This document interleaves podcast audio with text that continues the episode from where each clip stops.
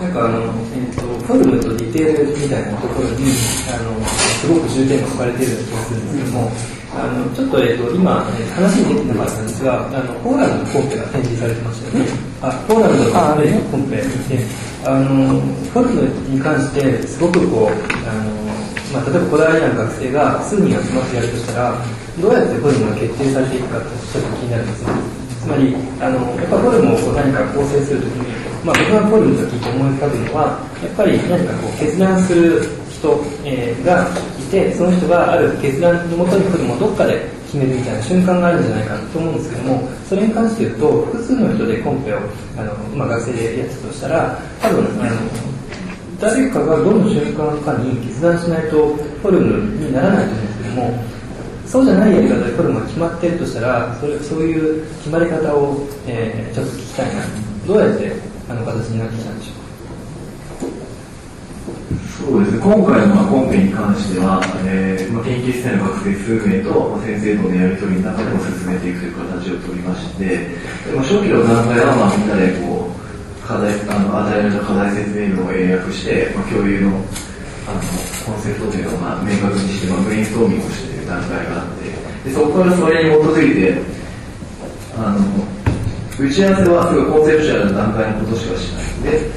各自があの次の打ち合わせまでにあの形を持ってくるという最初そういうふうな形をとってましてそれぞれこう同じ式して同じプログラムでも、まあ、大事にするところがやっぱ違うんですね都市軸やっぱヨーロッパだと都市軸が気になりますし、例えばですね環境的なことであったりとかであの歴史的な宮殿の目の前にやっぱありますので、その宮殿との関係であったりとか。で、具体的な敷地の状況で特徴的だったのは、歴史的な公園の中に高速道路が貫通しているという、その分断された2つの敷地をつなぐようにして何かを作るという課題だったんですが、それの、その高速道路の認識を、認識においてだけでもすごいみんながずれていて、ずれていくいろんな考え方を持っていて、例えば、これはすごい悪なるものをいかにこう、昔に戻すようなイメージで作る人間もいれば、こういう歴史的な公園ができて、そこに自然と70年代になって高速道路が通されて、じゃあ次どうするか、そういうのを自然な流れとして受け取って作るって、そういう認識だけでも全く別のものが多分生まれてくると思います。でそういうのプロセスを経て、最初の1、2ヶ月、数週間、1ヶ月ぐらいは、まあ、全然まとまらなかったというか、それの中で、まあ、修練させていくには、やっぱ先生との SBS の中で、ポイントポイントが決まっていったというところは。だから、ちょっと答えになってるけどね、あの、要するに、基本的にその、まあ、僕らがその、高川事務所の仕事でもそうなんだけど、意外と、その、フォルムありきでやってないよね。一番最初に。だからフォルムの基本的にその、なんていうかな、こう、価値ってすごくこう、低いよね。だからもう、彼が言うようにそのコンテキストとかいろんなものをこうどういうふうにこう、まずは、なんか整理するのかっていうか、それは結構こう、まあ、まあ、なんか、その、やりとりの中で、その言語化できて、まあ、ロジカルなこうレベルでややりとりした上で、だからその、その間にフォルムのあり方っていうのは意外とこう種子選択してる。で、結局、最後まで出方がどんとフォルムが見えてくるんだけど、だからその、そういうの結局決定者は高橋さんなんだけども、意外とそのやりとりの中で、あ、これだなっていうのが、なんかこう意図してできてるようなプロセスであることは、あの、あると思う。だから、それはやっぱりこう、この形にプラン入れろじゃないかな。だからその間にこう、なんていうかな、プランは意外とこうきっちりロジカルに積み上がった上に、フォルムは捨て倒してるからね。だから何が選ばれてもいいっていう状況はずっとフリーに置いておいて、でそれは誰が出すかっていうのはあるんだけど、結局だから学生がポンと出てきて、あ、これええやんって話だけど、その上から合わせて次また書き、書き、書いていくと。だから意外とあの形については多分彼らも自分がデザインしたと思ってるところは多分にある、だからそういうとこがやっぱりこうなんていうかなあのこうプロセスの中にはああると思う関係ない関係え関係えっ、と、今、今、ツイッターでこれ、えっ、と、今、ツイッターで動画生中継。五十嵐純君から、車椅子よろしく。あの、いうことです。元気言うでね元気いきます五十嵐純君も見てます。えー、話すことがあれですあの、ちょっと今、つながりにくいかもしれないですけども、今の話が非常にあの興味深くて、そのフォルムをですね、ある、例えばそのアルゴリズムとか、手続きとか、あるそのルールに従って決めてはないということですよね。そうそうそう。つまり何らかのそのルールに従ってフォルムを決めるっていうのは実はそのフォルムありきの考え方なので、そうではない、えー、ともう少しこう水面下でフォルムを決定するためのいろんなロジカルな手続きが行われていてで最後の最後の瞬間にパッとフォルムが出てくる。そうそうそう。でそこまでこう煮詰めていけばどんな形で出てきてもそれかっこよくなってしまうぐらいの感じかなと僕はかっこよくなってしまうまあそれはあのちょっとあの大雑把な方なんですけどもただそのフォルムを、えー例えば僕がちょっと想定していたのはあの集団決定論的なフォルムの決め方みたいな何かあってでそのあの複数の人が決定をそれぞれしていてでもそれでも成り立つような何かそういうシステムがあるのかなとかあの思ったんですけども多分そうじゃなくてそのロジカルな手続きが別個にあってでフォルムが出てきた時にはみんなそれが自分が、えー考えていたフォルムだと思うぐらいにその先に、えーいろんなプログラムを読み込んでるわけです。そうそうそういうことですね。そうするとなんかそのあの多分それはあのある意味方法論的なロタンであってあの形を作ったりするときに、えーある種の、えー、とルールとかそういうものによらずに形を決定する手続きを、まあ、その高松店であるとか高松事務所で、えーなされている。ということになるとそれはあの多分あまり他のところでされてないやり方の一つかなと僕は思いました。だからた例えばねさっきも言ったんだけど高野さんとそのやり取りしてると不思議なのが例えば僕が事務所でもやってるのもそうだし、まあ、今も彼らがしてやり取りしてるのもそうだけどプランニングって僕がやってるんねだから高野さんいきなり手すりから書き始めてるんですよ。でなんでか知らその上に乗っかってきて形が生まれてくるっていうかだから僕もやっぱりなんかややってた時は自分がデザインした気持ちになったんね。だからそそういうのがこうなんていうかなか彼らが考えてそのなんかやってるこうななんかデザインのこう応答っていうのの中にはそういうのがあって意外とこうこう開いた設計システムだと思うんだけど、まあ、あんまりそういうのは見えないけどね。あんまり最後の形フィニッシュの形がやっぱボンと強烈だからそればっかりが見えてしまうんだけど。ねなんかまあそこはまさにこう秘境秘境的というか密教的かなという、あのまあ密教的なんですよ。これ、えー、と梅田さんの言葉でしたっけ？密教として。密教的な。あのーそれは彼らのねの飛んでる時によく言ってるんだけどあのー僕まあ個人的なあれで申し訳ないけどなななんでか知らんけどこうなんかこうどういうかな修験道に連れて行かれたりとかなんかなんか座禅隠されたりとかそうそういう機会なんでか知らんけどものすごく多くて。でこうやってるとなんかそうそうです。なんかこうなんか信号集僕は別にあの信号じゃないんだけどあの信号集の道具を生かされたりするのねその時によく言われるんだけどあの謙虚って言ってこう例えば比叡山なんかのあの最長なんかは謙虚っていう形で言われてどっちかテキストベースでだけど例えば空海なんかのやり方っていうのはほとんどそのまあ、えっと行とこうなんていうかなテキストが一体になっていって要するにそのまあいやその千日開放業じゃないけどこう歩いてこううろうろ毎日毎日あの歩くのとそれとそのなんていうかな読経そのお経をテキストまあベースでものやるのが一体なってるそそういうこうなんかこうなんていうかな王冠っていうかっていうのは要するにそのまあ例えば宗教の中でもあるんだけどもどっちかというと高野さんのところでやってるとそういうなんかこう業的な事務所もそうだし大学もそういうようななんかこうなんかプロセスを踏まされるところが基本にあってだからお前らは密教の修行僧みたいなもんやねんでっていう話をちょっと例えですよくするんですね多分そういうお題が出てきてるんだと思うんだけどだからまあそのことはならないものっていまあ言うのもだからこう体感としてはなんかこう共有できてるんじゃないかなっていうのはねすごく僕は思ってるんですけどね。あのこれは今度学生の皆さんに聞いてみたんですけども、まあ、それを聞いて僕がちょっと思うのはあの皆さんがこう学ばれているところは何かこう集合的なコーチというか自分で全て考えなくてもその何かこう業みたいなことをしてるうちにそこに慣れていって、まあ、きっとこういうことだろうっていうのはあの自分じゃないどっかのこうきちっとこう接続しながらあのいつの間にかそこにこう一体化していくような過程にいるんじゃないかだからそれは言葉で言えないし自分がその全てを知る必要もないし自分で何かそのあのこれはこういうふうにできてるってことを言わなくてもただあの自分じゃない誰かがそれをあの誰かというかその集合が何か言ってしまっているような状況にあるのかな。だだそれはね、まあ、僕は僕は言ったんですけど、逆に言うと、それ、あの、高松さん、まあ、僕僕らもそうだし、特に高松さんの研究の弱さでもあるんだけど、だから、高松さんのクライアントっていうのは、大体顔が見えてないとダメなんね。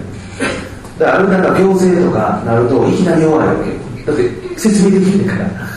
だから、例えばここにもなんだっけ、これ彼らがやってるけど、なんだっけ、あの、さっき見せていた。あ木野さん木野さんのやつかな。だから、その、なんていうかな、その、要するに建設、建設が言い方になってるけど、結局、ことができないから、たたてそそれがこう、作業、彼のその、僕らからこう共有してるプロセスというのを結局提示できないよね。だから、まあそそこが結構こう、なんていうかな、その、弱さでもあることであって、だから彼なんか今も、僕、昨日も、あの後飲んでたんだけどね、結局勝つなとかいう話になって、で、俺ね、やっぱ建築は象徴やぞとかいう話になってね、ああ、ああ、と思ってんだけど、結局そこなの。だからそれはそのシンボルみたいなものを、だやっぱり共有してくれないと、こう、立てられない。結局はだからこう、顔が見えてるクライアントだけになってて、だから今、すごく高松さんが、そんな僕も今度連れてから一緒にやってるんだけど、中国がものすごくぴったりはまり、はまってきてるの。日本じゃちょっとその、こう、主体がないでしょ、その発注者側の。だからそう、だからこう物を作る、その、その、なんていうかな、僕らのサイクルの中にこう、クライアントを巻き込めなくなってる。そういう問題はちょっと僕らのその、持ってるプロセスが、ちょっとそういう弱点があるなっていうのは僕はものすごく思ってるんだけど。学生の皆さんから、言葉にならない言葉でも僕はちょっと聞きたいなと思うんですよ。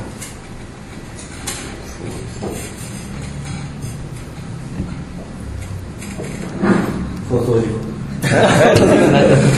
放送事故。話してますね、あのたまたまね、天使の博物館この間あ、行ったんこれすごいなんかや っぱりああいうででかい。俺見たけどむやみにでかいの作らせるとやっぱすごいすごい。なって感じいや、高野さん曰く500メーター以上近づいたらあかんみたいな。いやなんか安心しましたよね。え、それなんで天使の天天使の博物館のなんかこう円形あこういうやつはなんかなんか鶴がこうなっててでこう、な何に使うかわからないけどとにかくやたらでかい吹き抜けがあって。な中入ったん入りましたよ。え、ななんか、な何になってんの？なんか。いや、なんか博物館ですよ。なんか展示してる？展示室はまあ普通なんですけど、まあまあ普通なんですでも、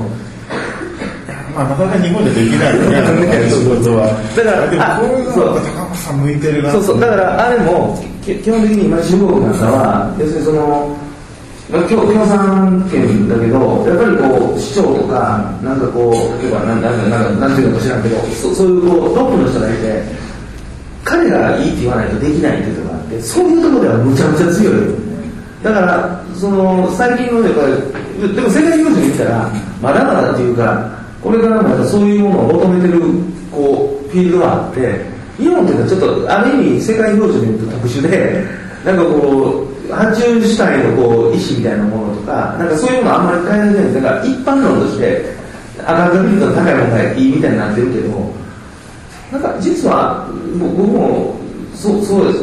なんかこうずっと思いながら思ったけど基本的にはでも逆に言うとこっちの方がマジョリティなんちゃうかというふうな気は僕は強くって思ったんだけど。あそうですね。じゃあ、えっ、と、そろそろですね、会場の方から、あの、ぜひちょっと質問とか、えー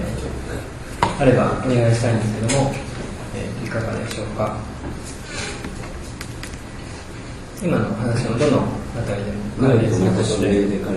指名え 覚悟してるよーどうでしょう？皆さん恥ずかしがらないじゃあ指名で。あのもう一人。あれ？彼は？今はは。相方は。にじゃあ彼です。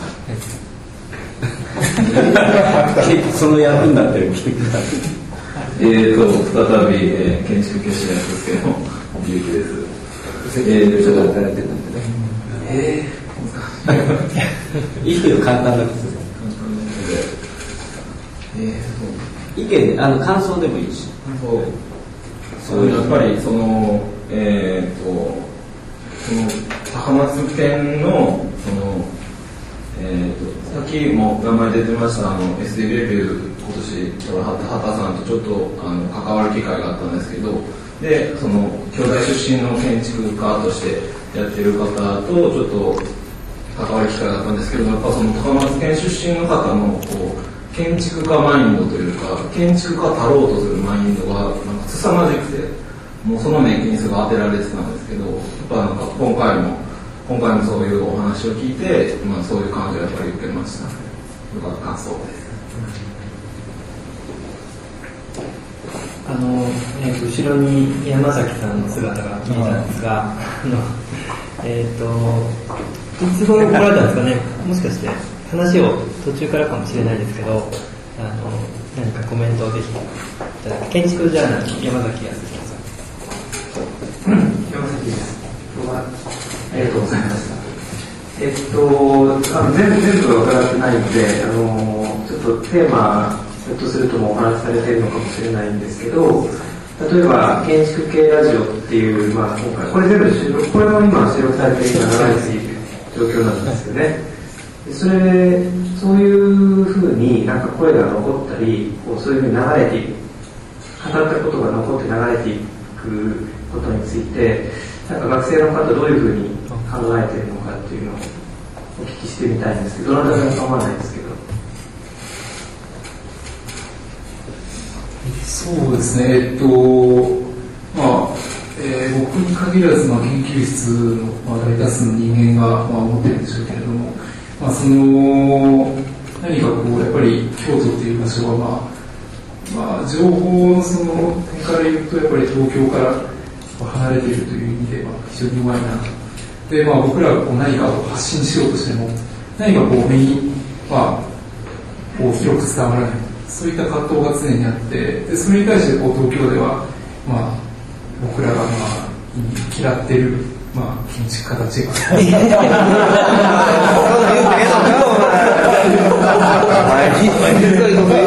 俺そんなんそこの言うて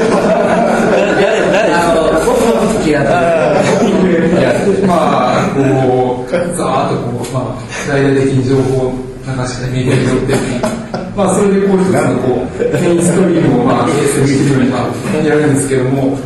まあ、それに対してやっぱり僕たちは何かこうやっていきたいなってまあそこでまあ何かこう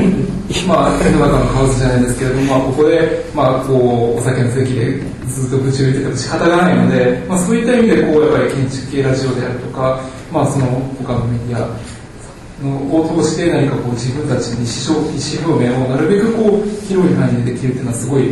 まあ、いい機会だなと。で、できる限りこうそういったものを有効に使って何かこう、ぱり今のこう建築の潮流点を自分たちで何かこう変えていけないかなというふうに考えます。ありがとうございます。だから自分たちで何かされることは予定とかはないです。かそういうメディア自体をとか、まあ、展覧会そのもののメディアかもしれないんです。けども、それもやっぱりなんかこう発表の機会のなんです。かね数を、機会をできるだけ増やす。みたいなことなんですか先生からやっぱりこういうふうに発表しなきゃダメだみたいなことを言われたりするものなんですかねまあ、その展覧会自体に関して言えば、あのそうですね、あのまあ、ほとんどっていうか、まあ、全てまあ学生が自主的にやっていて、まあ、今年まあやることになっても、まあ、先生がこう、今年もやれと。いうふうに言って、まあ、やったわけじゃないんですけれども、はい、あの、やったわけじゃなくて、学生がこうやりたいというふうにまあ言って、で、まあ、それでこう、まあ、スポンサーをこう持ってきて、やるということなんですけど、まあ、そうですね、その、まあ、それ以外のまあ方法での、まあ、その情報の発信っていうのは、今のところちょっとこう、すごくない状態ですね。なんか質問。ああのね、こ今度やろう思ってるのは、あのーまあ、日本のメディアでもほら、最近、まあ、その出版事情の建設業界ともどもさ、なかなか先細り方方向でな、もう一つようなんや。結局、やっぱ本出す言っても、僕もこの間ミナックス本出した時言われたんだけど、やっぱなんか年に10冊とか5冊は決まってるらしい。あイナックスの枠でねね、枠で。だからもうはっきり言って、もう多分、あ、おしゃん出した、磯崎さん出した、ああ、もう終わりみたいな、ということになってて、結局僕らのとこで、僕らでもう全然回ってこないのよ、そういうのね。で、よくよく考えると、ささっきの高松さんもあるじゃないけど、中国持ってったらええやん、それはそうって。でか俺、韓国最近すごいやん、メディアでもものすごくいいのよ。で、この間ちょっとたまたま、香港のメディア来たから、言うてて、こんなんで、兄弟のこれあんねんけど、って言ったら、ぜひ、あの、なんていうの、あの、香港のそういうとこ持ってきてくれって言ってたよ。だから、そう、中国のプライドに彼らさせてもらもう持っていきたいね。だから、もう全然、その、多分、もう、受け全然違う。もう、もう、もうはっきりこんなん、ものすごく大好き。だからもう、日本はもう、え今なんか質問が平野君の発言に対してネット上から質問が来てますえーっと、今の生中継、まあ、ツイッターっていうか、まあ、この生中継動画のチャットで質問来てます。僕らが、あの、平岩建築家って言ってますよね。具体的には誰でしょうか？あの、イニシャルで構いませんので言ってください。ちょっと待って、えっ、と、俺が書いてあるわね。ねいや、まあ、そうですね、こう、研究室で、まあ、例えば、新建築年とか、ュメントであるとか、まあ、そういったものをこう、読んでいて、まあ、いろいろこう、話題に上るんですけれども、まあ、JI とかちゃうんか、お前。えー JI。か？JI ちゃうか、お前。JI ね。JI かなと、まあ、その筋の、おお、その次か。えっとね、で、KS か ?KS。そんなに言うてけんのか、お前。KS。KS はそう。ケースそうだねそうだね KS。そう KS か ?JI と KS と。あと誰？あ、うん待てよ、ちょっと待てよ。言うてしまいそうやないか。そうです。まあ、まあ、RF。RF は RF って誰あ、RF ね。まあ、そうえ、何 ?RF って誰 ?R? R? あ、え？リュリュウエはお前、ちゃうぞ。リュウエはお前、西沢リュウエは N やないか。SF はどうなの？SF?SF って誰や？SF。SF。?SF って誰や？平野さん、はい、いやあの嫌いなのはいいんですけど、なんかなんで嫌なのかっていうか、そういうネガティブな気持ちになっちゃうのかみたいなことを一緒に言っといた方がいいと思うんですけど。えっと、まあ、個人的に思っているのは、そのまあ、えーこれを言ってしまうともうほとんど個人名が特定されてしまうので、あまり言いたくない。例えばその、まあ、えっ、と、その、彼らがよく使う言葉として、まあ、洞窟のような空間とか、まあ、森のような空間とか、まあ、そういうふうなこともあるんですけれども、まあ、結局それってすごい、まあ、なまあ、結局その現象的なもの、まあ、プリミティブなものに、まあ、こう、この現実に関わっていくっていう、まあ、思考を、まあ、示してるんでしょうけれども、それを実現するにあたって、その、彼らがやってるのは、ああいう方法では無理や。あの、そうですね、あの、こう、すべての要素を隠して隠して、本当にもう、全の限りを尽くして、こう何もない空間を、要素をそぎ取っていって、なんか作ってっていう、なんかなんでしょうね、その、えっと、こう、あえて、えーうん、こう、なん、すごい矛盾しているように思うんですね。すごい、こう、えー、なんて言ったらいいでしょう。えっと、えー、た、例えで言うと、う、んかこう、ものすごい高い、こう、お金をつぎ込んで、全く、こう、その金額がちょっとすみません。あの、いやいや、なかなか難しいよね。言いにくいしな。まあ、例えばそういうことに関して、まあ、創業都市、創業都市のそういう、まあ、現象的なものを作ろうと、建築です、まあ、する、していったとすると、それでもやっぱり、薄い柱と、薄い壁であったりとか、透明なガラスであったりとか、細い柱っていうのは、どうしても結局、なくなることは結局なくて、でそこまでこう突き詰めれば突き詰めると逆にその物質性の強さみたいなものが、もの存在感みたいなのがむしろ、例えば強くなっていくような感じもしますし、なんか建築であれ以上やっぱ人間が建築を作った建築っていうのは自然にはなくて人間が何かを想像した時に建築っていうのが生まれたわけでその今言われてるプリミティブすごい現象的なものとしてのプリミティブなんですけど建築が生まれる以前の巣であったり巣穴であったり洞窟であったり森のようないうそういう次元のプリミティブではなくて僕らが言ってる根源っていうそれに対して僕らが提案し提示してるプリミティブ根源っていうものは人間が何か想像を始めた時の衝動であったり欲望みたいなものに立ち返った根源プリミティブなのかなという比較をまあ、僕らとしては持っているのかなっていうふうには説明できるかとは思います。山田さん近いんじゃないですか？あります。いや、あるっていうか、まあ、僕は大体思ってること、言いたいことを彼らも代弁してくれて、えー、まあ、僕とかなり近いですからね。あの、君ら出世するよ。えっとまあ、さっき、まあ、メインストリームという言葉が出てで僕がなんかそのメインストリームっていうのは、まあ、あの自動的に預けられるものでしかないと思っていてでメインストリーム自体はあの、まあ、メインっていうからには一つだと思うんですよで一つであるものを別にそこはなんかひっくり返ったりあのするとか、まあ、それをこう何かこう考えるよりも違うストリームがそれこそオルタナティブなストリームが生まれればあのいいんじゃないかと思てで僕はまああの、えっと、イニシャルトークにはなるものだったんで 具体的にどうか分かりませんけど逆に、えっとうんまあえっと今名前名前とかイニシャルが上がった人が誰かあの正確に分かりませんが僕自身は嫌いではない。というかむしろすごく尊敬。で、えっと、ただあのそれをどう考えるかというかそのことをつまり違う流れがあることをどういうふうに、えー、していくかっていうのはあのすごく重要だと思うんですね。でそれは何かこう行動しないとあの違うんだって言っててもオルタナティブだって言っててもやっぱりそれだけだとあの何も変わらないわけですよね。だからあのこの展覧会って多分その意味でもすごく重要なあのことだと思いますしでそれから、えっと、その今最後に何かあの僕が最初にこうちょっと聞きたいなと思っていたことがあのなんか言語化されたというかあのちょっと言ってもらえてあなるほどって感じるところがすごくあったんです。だからあのその瞬間があの